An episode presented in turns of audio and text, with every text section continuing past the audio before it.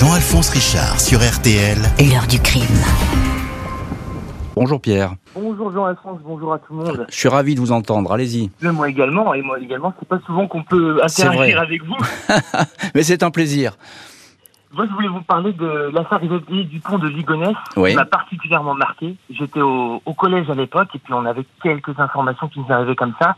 C'est vrai que c'est le scénario digne d'un polar, en fait, parce qu'on l'a jamais retrouvé? C'est- tout à fait ça. Alors, ce qui fait la, la particularité effectivement de cette affaire du pont de Ligonnès, euh, c'est effectivement c'est un petit peu comme le petit poussé, c'est-à-dire que euh, cet homme, il a laissé derrière lui euh, euh, des indices, des traces, et il a préparé sans doute au fil des mois, pendant longtemps, et dans sa tête et, en solo, on a envie de dire, puisqu'il ne s'est confié vraiment pas à grand monde, euh, sa disparition, on peut l'appeler comme ça. Euh, ce qui fait effectivement l'intérêt de cette affaire, c'est qu'on on, on va retrouver euh, les corps de cette pauvre famille euh, sous ce pavillon à Nantes, mais lui, il a totalement disparu. Alors il y a quand même des, choses très troublantes dans cette histoire, parce qu'il il, il s'est quand même confié à deux amis qui vont ensuite disparaître. Ils sont morts, euh, ces deux hommes, mais euh, voilà, il a fait part de, euh, ses délires, de ses doutes, mais effectivement, c'est une affaire qui est extrêmement troublante et c'est sans doute aujourd'hui l'un des plus grands euh, faits divers français. Mais qu'est- qu'est-ce euh, qu'est-ce que vous retenez vous dans cette histoire, Pierre?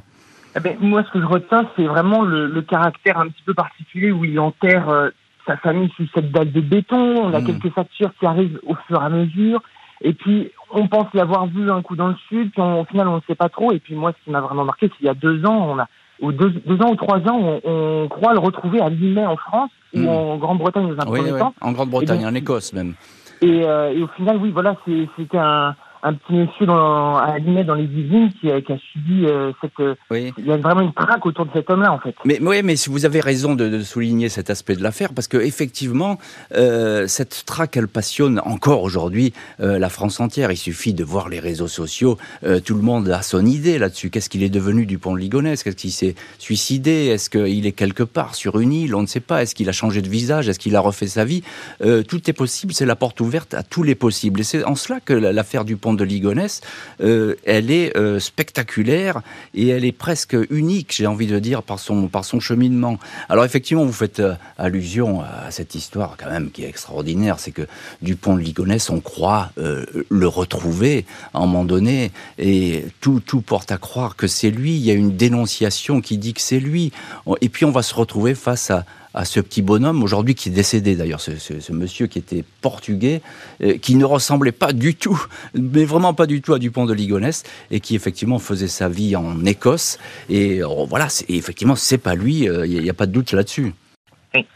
Effectivement. Et euh, moi, ce- moi, ce que je, ce qui me marque, mais moi, vraiment, c'est la folie d'un homme. Comment ça peut basculer du, Bien sûr. jour au lendemain. On a très peu d'informations au final sur ce qui s'est passé avant euh, ben, ce, ce- ce meurtre. En fait, ces meurtres. Mhm. Et euh, comment, en quelques quelques jours à peine, euh, même si ça avait vraisemblablement été prémédité, Ouais. euh, la- la- il peut emporter comme ça toute une famille, euh, sa famille en plus. Mhm. Donc c'est vraiment ça qui me marque chez ces grands criminels qui sont Eh oui. qui sont ben, Et ben parce que euh, pa- parce que la parce- noirceur de l'humain en fait. Euh, Oui, oh, ben, c'est la, la noirceur, là, effectivement, la, la plus sombre qui soit. Et puis, effectivement, tout se passe euh, dans leur tête. Et, et ça, ça, ça revient souvent pour les grands criminels. Jean-Alphonse Richard sur RTL. L'heure du crime.